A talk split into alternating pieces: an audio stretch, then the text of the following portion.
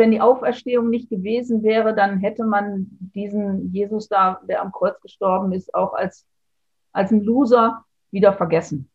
Und deswegen ist natürlich Ostern das höchste Fest, völlig klar.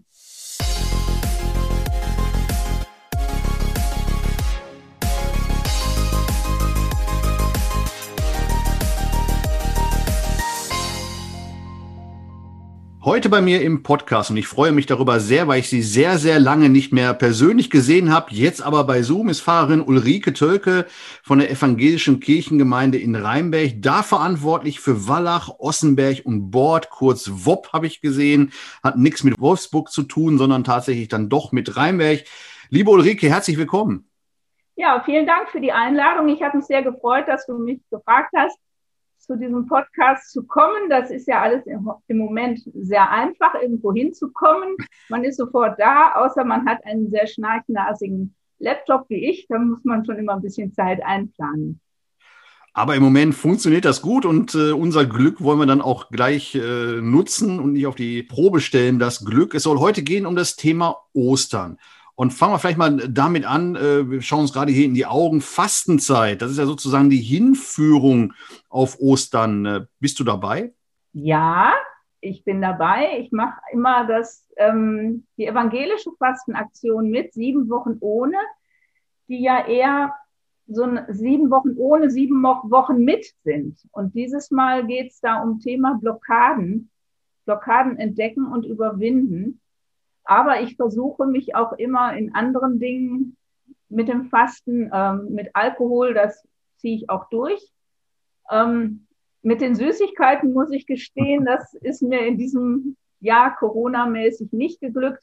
Ich habe in den zurückliegenden Jahren allerdings auch immer, ähm, ja, haben mich manche ganz komisch angeguckt. Ich, für mich ist der Sonntag kein Fastentag weil Sonntag, jeder Sonntag ist ein kleines Ostern, ist ein kleiner Auferstehungstag.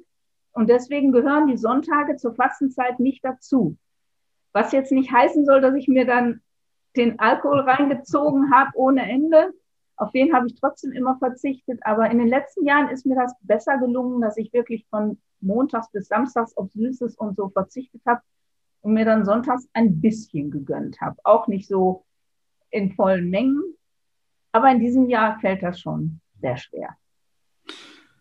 Kenne ich auch ganz gut. Äh, ich darf ja Sprecher sein der Kolpingsfamilie in Xatten als evangelischer Christ. Und äh, da habe ich dann auch gelernt, äh, dass der Sonntag eben spätestens nach der Samstagabendmesse äh, sozusagen frei ist und man auch das ein oder andere Starkbier trinken darf finde ich auch in Ordnung, gerade als Rheinländer das äh, auch ein Stück weit flexibel zu handhaben an der Stelle. Ähm, ich selber habe da meine Meinung auch zu zum Thema Fasten, aber ich will mal von, von dir hören. Wie wichtig ist dir diese Hinführung auf Ostern?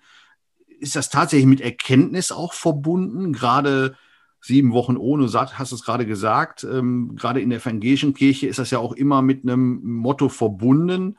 Und diese Blockaden, sieben Wochen ohne Blockaden, hat das bei dir schon erste Erkenntnisse auch in dieser Fastenzeit gebracht?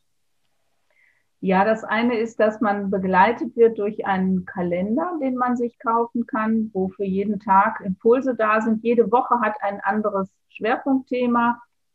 Und ich merke einfach, dass diese Impulse mich nachdenklich machen und mich auch auf eine Spur bringen, wo ich selber dann auch anpacken kann oder was ändern kann oder mal eben länger drüber nachdenken kann.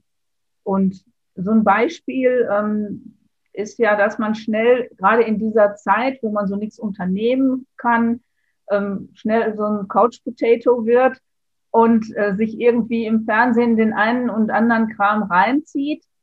Ähm, ich tue das an Sonntagsabends auch immer. Ich bin ein absoluter Tatort-Fan. Manche finde ich doof, aber viele finde ich auch gut.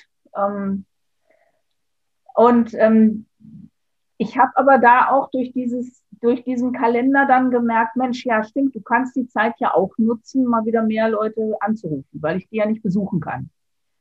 Und ich habe in diesem, dieser Fastenzeit sehr, sehr viel telefoniert. Sehr, sehr viel telefoniert. Mit Freunden, von denen ich ganz lange nichts gehört habe, ähm, mit meinen Patenkindern, mit, ähm, ja, meinen Geschwistern auch. Und ähm, ja, das tut einfach auch gut. Im Normalfall ist der sonntägliche Gottesdienst der Ort und das Mittel, eine Gemeinde zusammenzuhalten. Das fällt jetzt größtenteils weg in der Corona-Pandemie.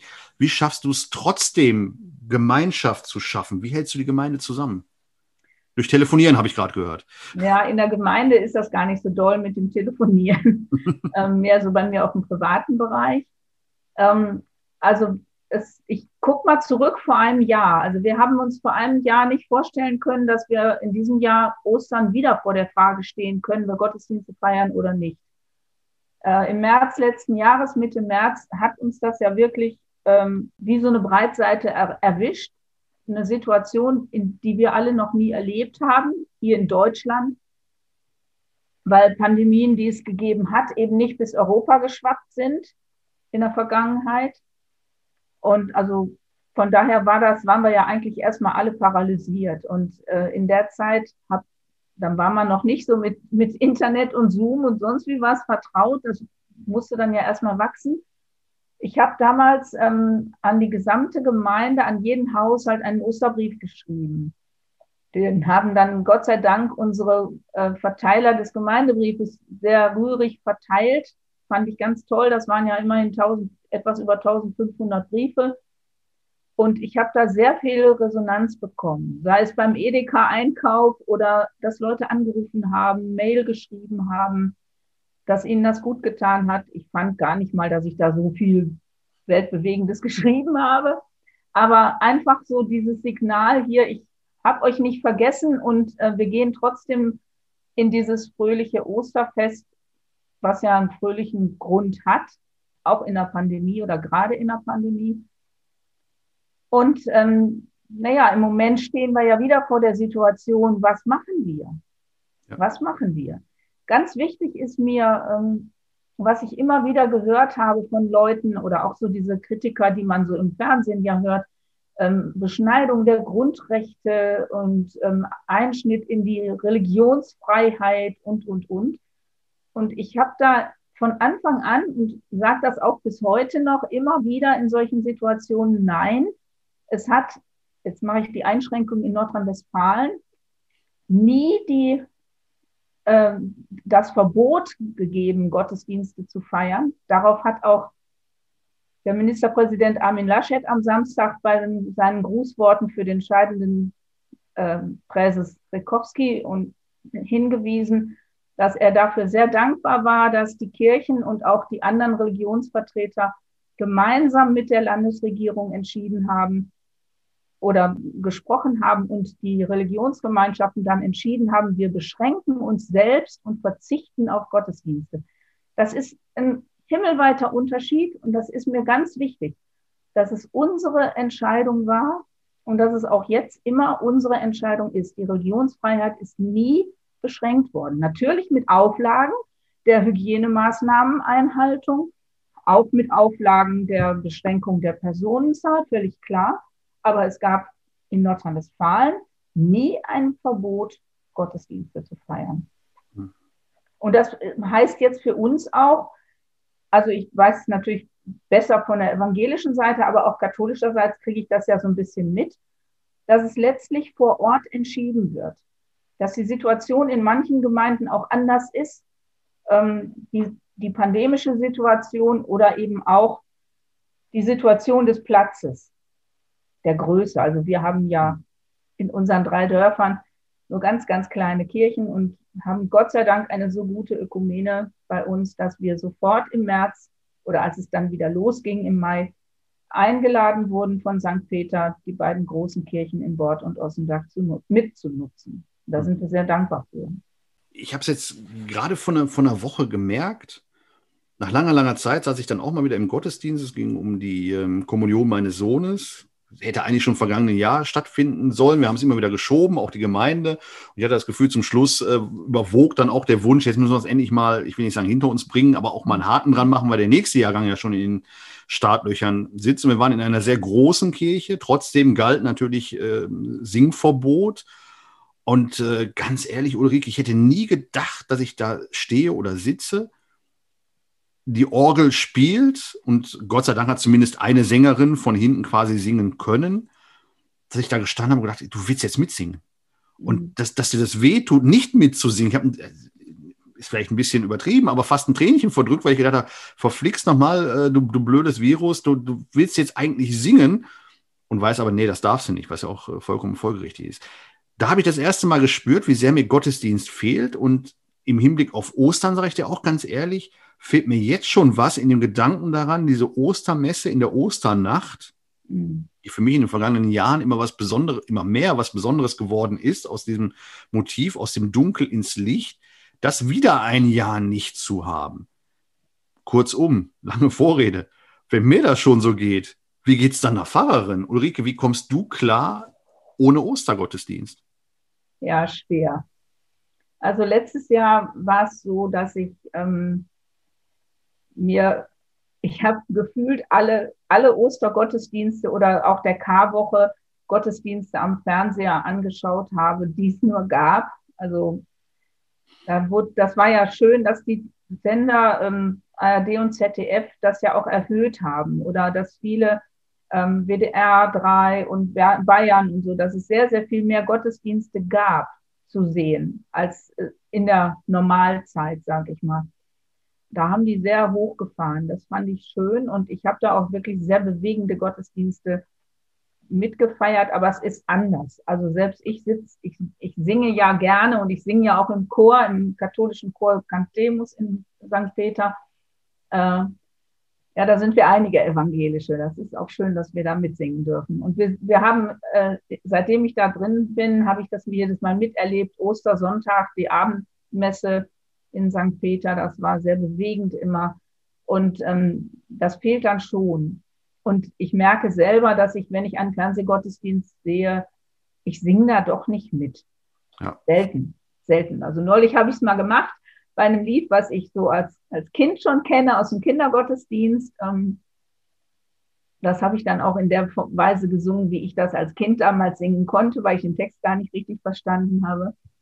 Aber ähm, das fehlt schon und es ist ganz schwierig für die Menschen auch äh, nicht mitzusingen. Das kriege ich auch immer wieder gesagt. Also wir haben ja im Moment Gottesdienste und eine Zeit lang habe ich die Texte dann einfach gelesen und bin dann aber doch dazu übergegangen, zur Orgel dann die Texte zu singen. Ich nehme inzwischen vermehrt auch Lieder, die gar nicht so bekannt sind, die die Leute gar nicht so kennen und schon gar nicht auswendig können, damit sie nicht in diese Situation kommen, jetzt möchtest du eigentlich auch mitsingen. Die darf das da vorne und ich nicht. Mhm. Auf der anderen Seite kriege ich eben auch die Rückmeldung, dass es doch schöner ist, eine, so ein Lied dann gesungen zu hören, als es nur gelesen zu hören. Aber das fehlt schon. Gerade dieses Ostern ja auch wieder die volle Liturgie mit Halleluja und allem drum und dran und Ehre sei, sei Gott in der Höhe, was ja in der Passionszeit wegfällt. Ähm, also das ist schon bitter. Zumal man ja nicht vergessen darf, das finde ich, kommt manchmal auch zu kurz, das ja eigentlich das höchste Fest der Christenheit ist und nicht, wie man vermeintlich äh, immer mal wieder hört, das Weihnachtsfest. Ja. Ähm, deswegen ist auch nochmal was ganz Besonderes. Äh, Frage an dich, wie weit seid ihr da in den Vorbereitungen als Gemeinde? Wie wird Ostern 2021 in Wallach-Ossenberg-Bord in, in Rheinberg gefeiert werden von der evangelischen Kirche? Also wir haben ja, erstmal muss man sagen, ja, das höchste Fest ist natürlich Ostern, weil geboren wird jeder. Gut, man kann natürlich trotzdem sagen, Gottes Sohn ist eben nicht jeder. Deswegen ist es natürlich auch richtig, Weihnachten zu feiern. Genauso wurde ja immer wieder gesagt, früher, als ich noch Konfirmandin war oder so, hieß es ja immer, bei den Evangelischen ist Karfreitag der höchste Feiertag. Das, auch das stimmt nicht. Wobei man Karfreitag und Ostern ja nicht getrennt voneinander sehen kann. Aber wenn es Ostern nicht gegeben hätte, wäre da einfach jemand am Kreuz hingerichtet worden aus nach einem Unrechtsprozess, der im Grunde bis heute offen ist.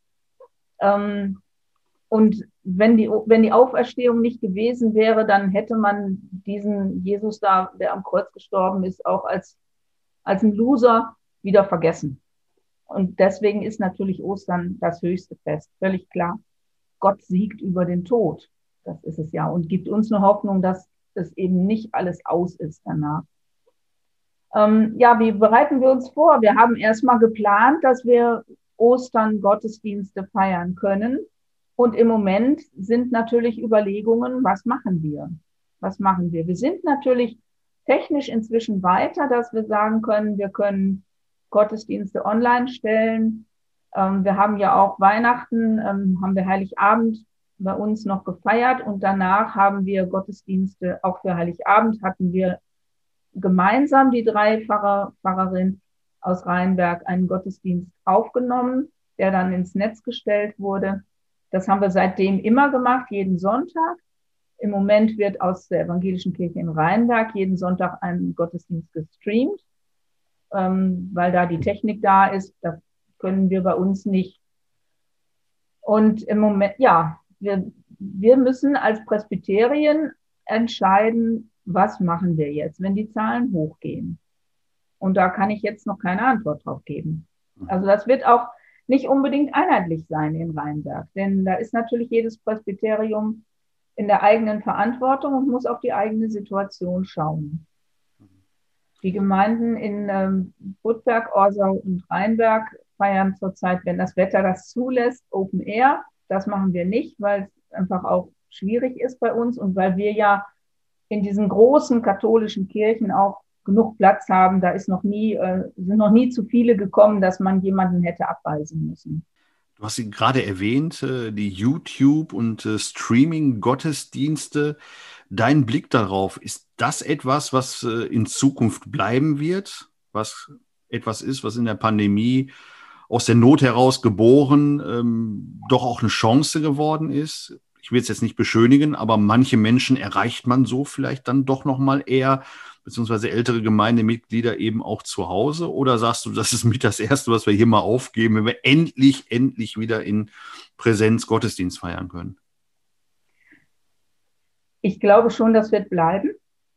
Ähm, obwohl das nicht, sage ich auch ganz ehrlich, es ist nicht so mein Ding. Ich habe mich auch, ich habe da auch lange Zeit nicht mitgemacht. Ich habe dann im Grunde erst nach Weihnachten, mit Weihnachten begonnen, auch Online-Gottesdienste zu machen. Das war natürlich eine Chance, weil wir da eben nicht gestreamte Gottesdienste, sondern online gestellte, die vorher aufgenommen wurden. Da hatten wir dann eine Chance, die eben auch bei uns aus der Wallacher Kirche aufzunehmen, die ja seit März letzten Jahres zu ist, weil wir da nur 14 Personen reinlassen dürfen. Das war für die Leute aus unserer Gemeinde, die dazu technisch in der Lage sind. Es hat ja auch nicht jeder Internet und kann dem, dem folgen.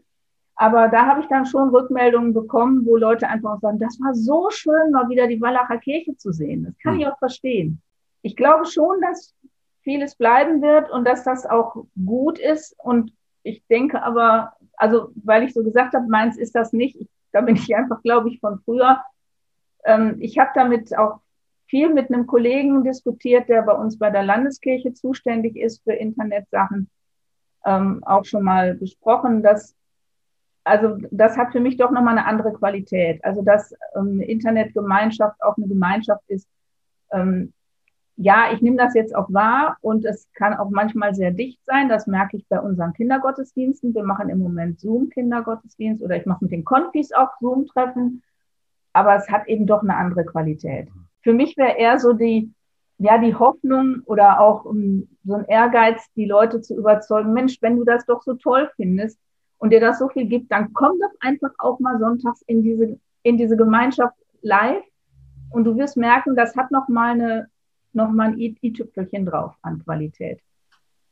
Das wird interessant äh, werden, mal zuzugucken, wie es dann, wenn im nächsten Jahr hoffentlich toi toi toi alles besser wird, man wieder ganz normal Gottesdienst feiern kann, ob das was gemacht hat mit den Menschen, dass man jetzt merkt, ich darf nicht, also Nachfrage durch Verknappung, mhm. ich darf nicht und aber nächstes Jahr. Und deswegen würde ich auch gerne die abschließende Frage stellen, nicht danach, wie du dieses Jahr Ostern feiern wirst, sondern gesetzt den Fall 2022. Alles ist wieder gut, so wie vorher. Die Pandemie ist besiegt. Ich bin jetzt mal ein Schönseher. Äh, auch wie wirst du, wie wird deine Familie, wie wirst du zusammen mit deiner Familie 2022 dann Ostern feiern? Ja, mit meiner Familie, die sind ja alle so Langschläfer. Aber wir werden dann sicher alle zusammen sein, wenn das möglich ist, dass dass dann auch mein Sohn aus Oxford da ist und wir dann ähm, gemeinsam Gottesdienst vielleicht auch besuchen oder in irgendeiner Weise. Früher sind wir immer spazieren gegangen oder wir verstecken dann wieder Ostereier im Garten und müssen aufpassen, dass der Hund die nicht eher findet als wir. Also da habe ich noch gar nicht drüber nachgedacht, was wir dann als Familie machen. Sicher ein, Festessen, zweierlei Weise, zwei Vegetarier haben wir bei uns, sechs Personen. Ist immer eine Herausforderung.